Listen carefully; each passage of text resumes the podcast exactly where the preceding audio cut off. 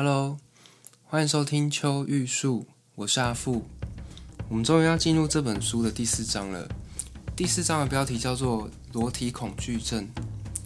在这个章节里头啊，作者他亲自跑到美国南加州的裸体度假胜地，亲自入住了一间天体度假村。借由他在里面的所见所闻，让我们去反思裸体恐惧症这件事情到底是什么。所以，如果你对于天体度假村里面所有光溜溜的人感兴趣，想要知道他们到底脱光光在里面搞什么把戏的话，欢迎收听今天的这一集 Podcast。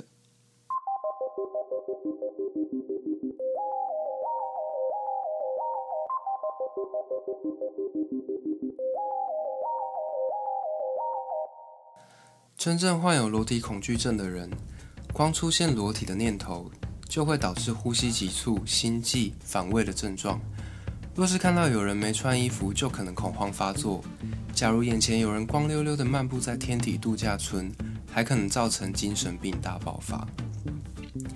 我对于这段叙述先打一个问号，因为我觉得，如果是我自己跑到天体度假村，看到一群一丝不挂的人的话，我应该会像是刘姥姥进大观园那样吧。就是瞪大双眼，然后很好奇，想要知道这一群人到底在干嘛。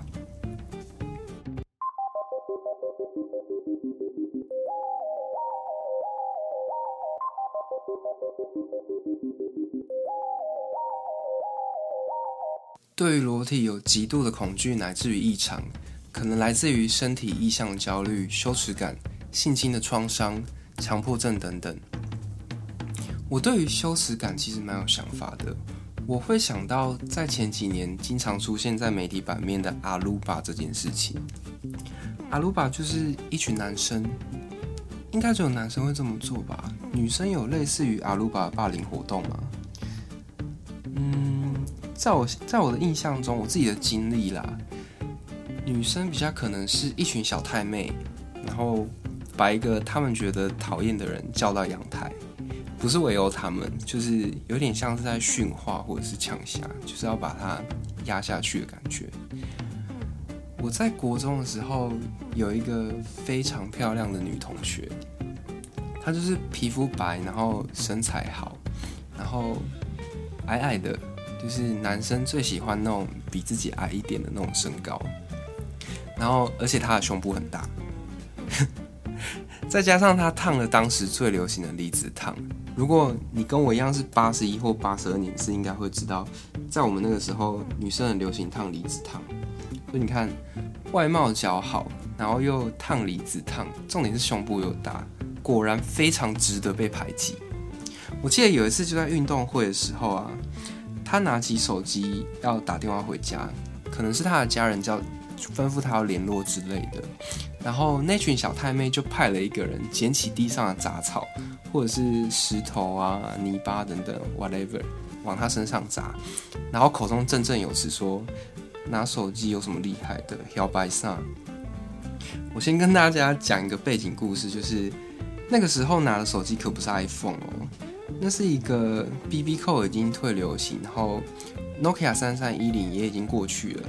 那个时候，如果你可以拿一个 Nokia 或是 Sony Ericsson 的滑盖手机，就会是一件非常潮的事情。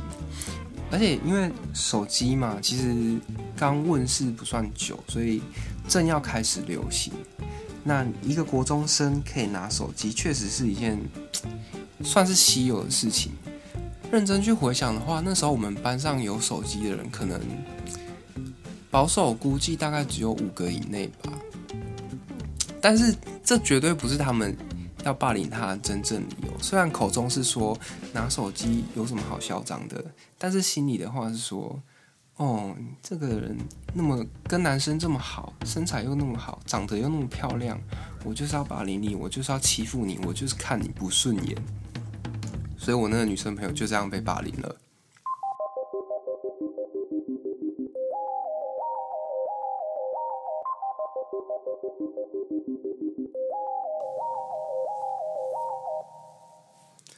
这大概就是我可以想到的女生霸凌别人的方式。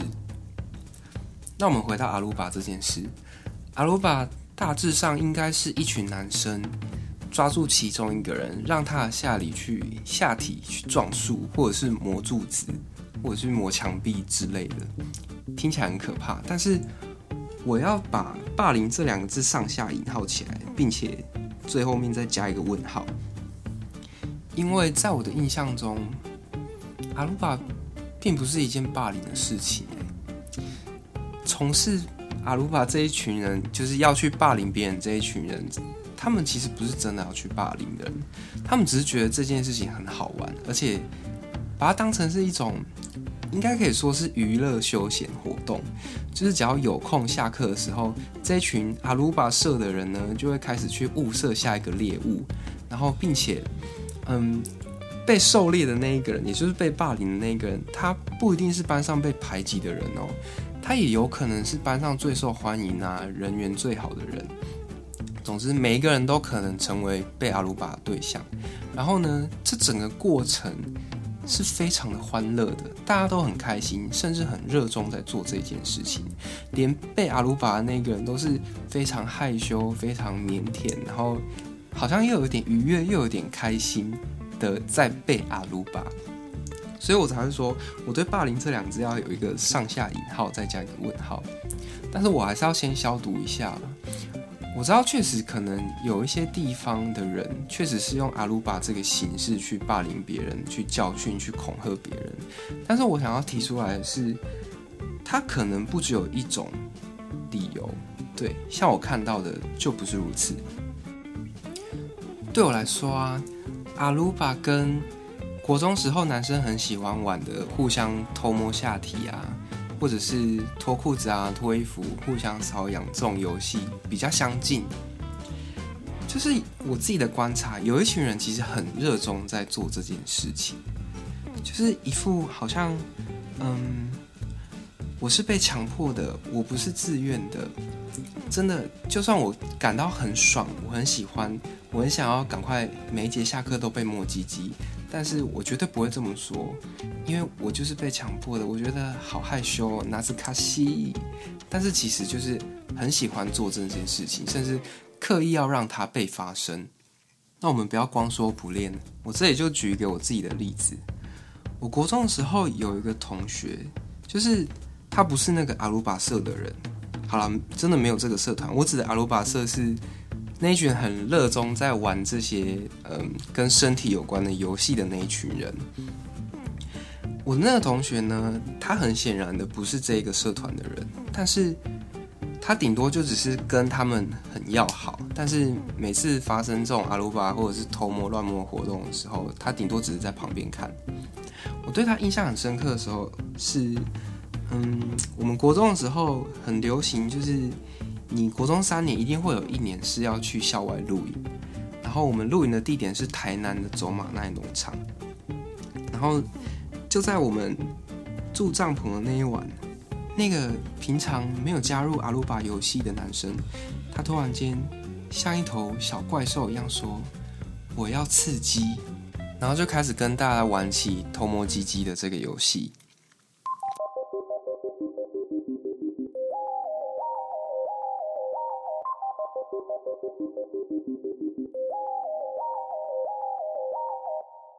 现在回去想阿鲁巴，或者是互脱衣服、脱裤子，男生最爱玩的互摸下体这件事，我真的觉得非常非常的 amazing，bravo！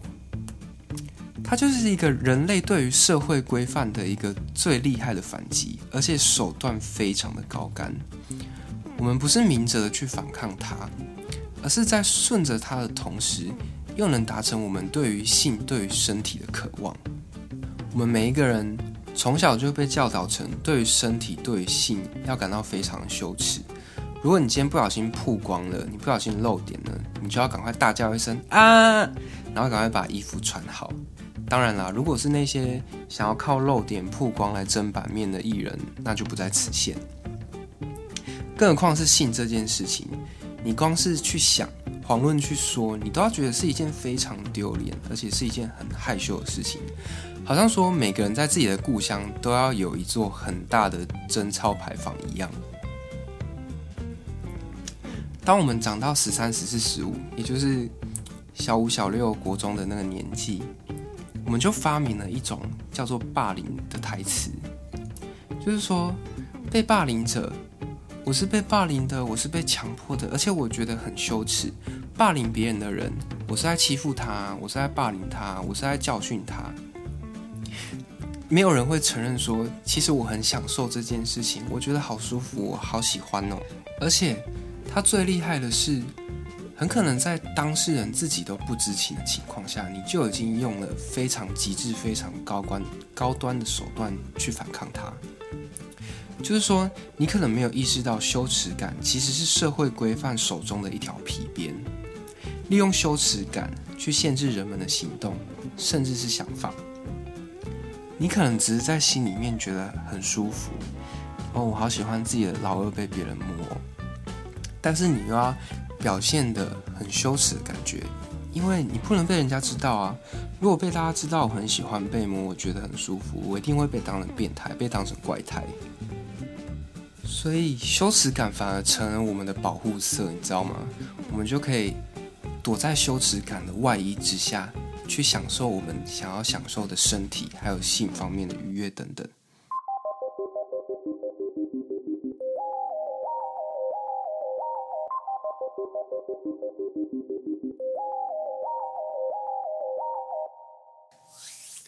其实每一个人多多少少都有一点裸体恐惧症。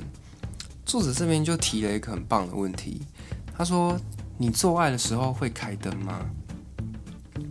我自己我应该会喜欢开一盏，足够让自己不要摔倒，但是又可以隐约的看见对手的身材，满足我自己视觉上享受的灯光。我自己是，嗯，我还我蛮容易在短时间内忽胖忽瘦，然后。因为我后来有去健身，所以有时候我会练得很壮，有时候又肌肉又会笑掉。但是不论在哪一个时期，如果我要在别人面前脱光，或者是发生亲密关系等等，我都会觉得有一点点犹豫。我会担心自己身上是不是有哪里不完美。所以我还蛮同意作者说，其实每个人或多或少都有一点点的裸体恐惧症。治疗裸体恐惧症最好的方法就是暴露疗法。所以啊，下次如果你的另一半 或者是 anyone 他们要阻止你去参加天体营，你就可以用一种历尽沧桑的姿态告诉他，你决定要面对自己的裸体恐惧症，你要勇敢的接受治疗。你就可以跟他们说，你们不去参加天体度假村，就是在放弃治疗。跟我一起面对自己吧。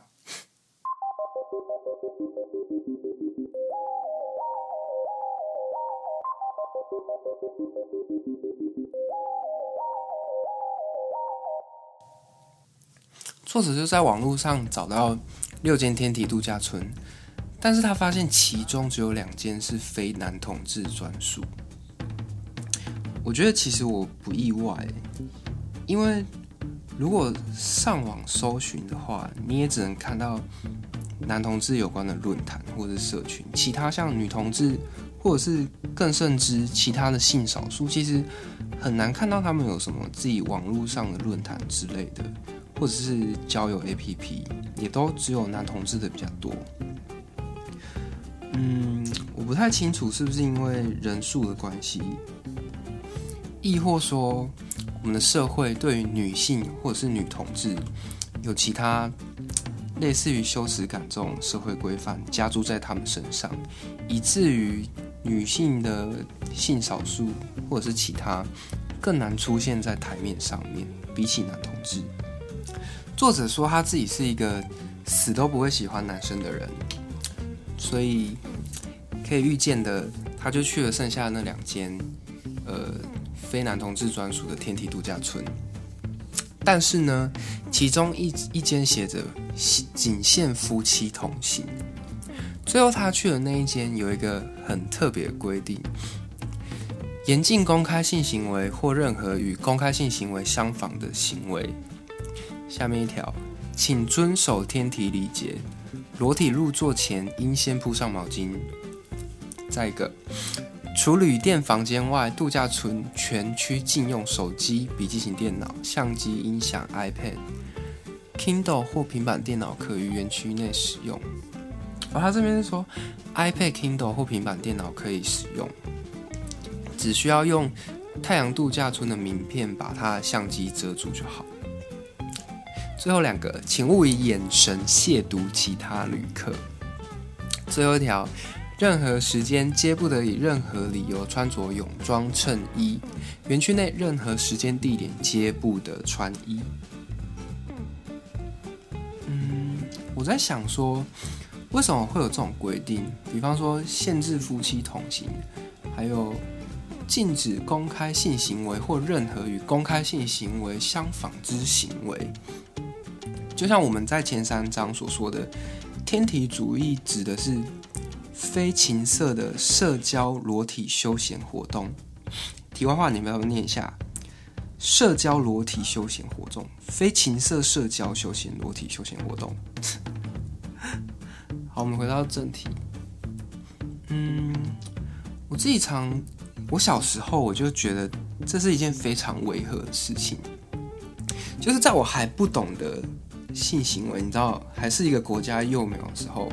我一直把它想象成是一个很肮脏、很恶心、很变态的事情，但是当我长到某一个年纪时候，才发现，哎，你们跟我说这是一个很恶心的事情，结果嘞，你们自己那么喜欢，每天在那边相看，然后到那个年纪，到了现在这个年纪之后，我才发现，哎，我自己也很喜欢做爱这件事情，但我当下那个青春年华年代，我是觉得非常奇怪的啊。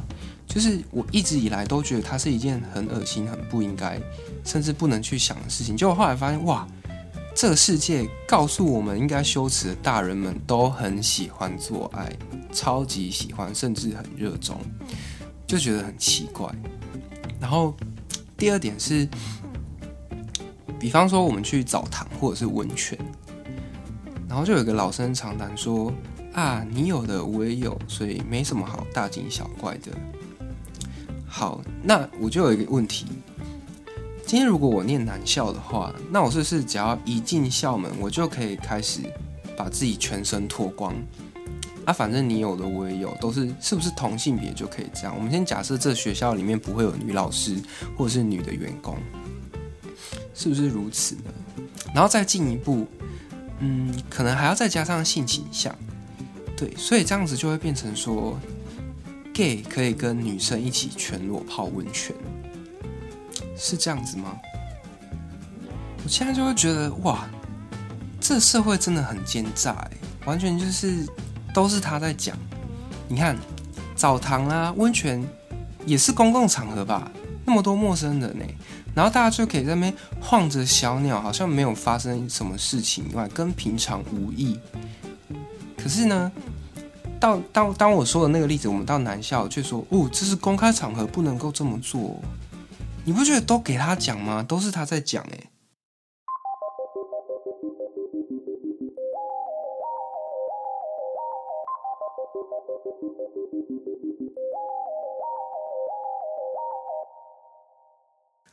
不过我自己有去，也有去设想过。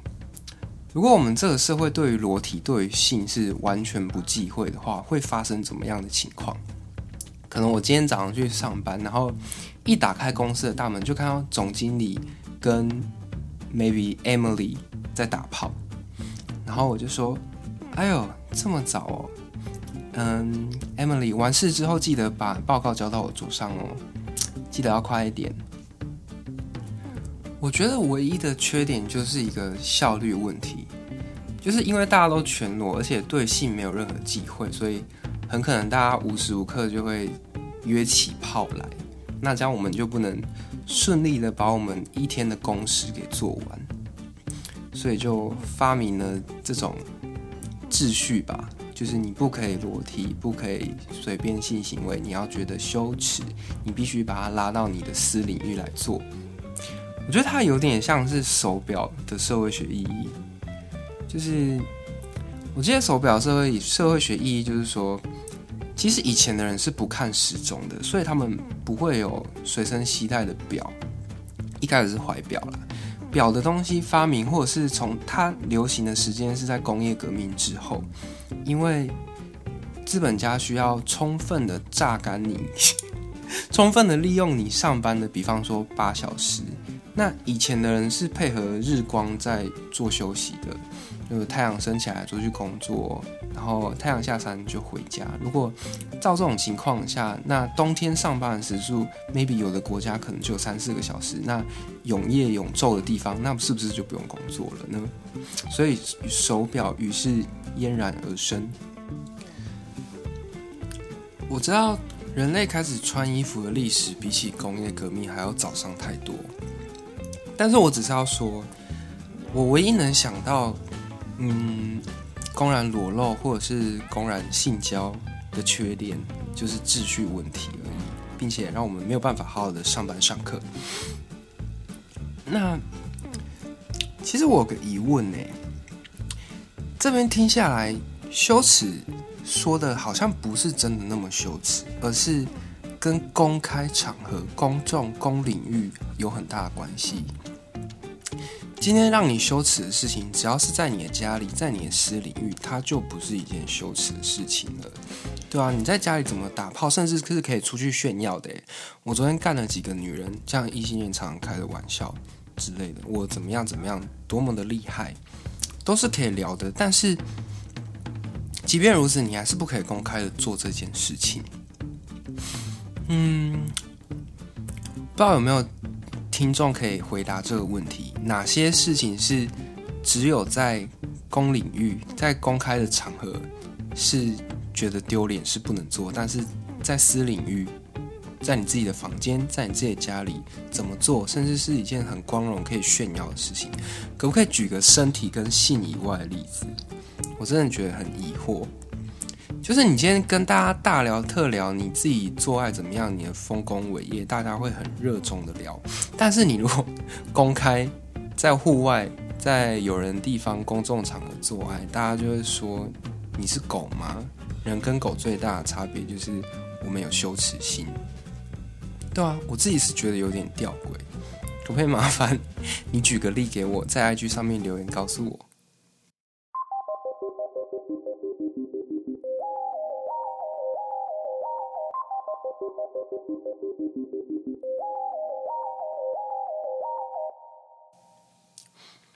接着是作者终于正式的进入天体度假村。他首先来到一个泳池，他发现这边又来了跟大陆船一样，都是平均六十五岁以上的老人。但是他发现所有人都在看他，他就想说奇怪，规定不是说不能够用眼神亵渎其他人吗？结果他后来发现，因为他全身都涂满了防晒油，然后使得他的老二，你知道在美国。加州南部的阳光底下显得闪闪发亮、熠熠生辉，所以大家都在看它。嗯，因为实在是没有什么特别的，所以我也没有办法讲太多。结论就是，其实天体主义的度假村跟一般的度假村没有什么区别，反而大家会特别严谨，很害怕说。我自己会不小心犯规，就是犯了规定里面什么不可以有公开的性行为，或者是与性行为相仿之行为，或者是用眼神亵渎。所以其实，在泳池的时候，大家是非常安静。唯一比较人声鼎沸的地方，就是在餐厅。其实跟一般一般的度假村没有什么差别，反而是大家有点生硬而已。然后最后作者提出一个问题说。那既然都差不多，全裸真的有比较好吗？他的答案是肯定的。他说：“嗯，当我们游完泳，在池边看着自己的书，或者是 maybe 你在滑手机，全裸可以让身体被风干，然后被温暖的太阳照，比起穿着那个湿哒哒、黏糊糊的泳裤来说，好非常多。”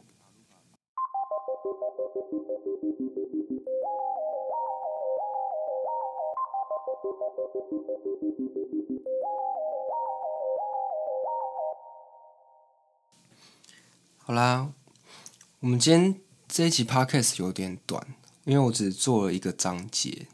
那接下来会继续更新，只是说一次会做几张，或者是长度要多少，其实我还没有很确定到底怎么样做比较适合。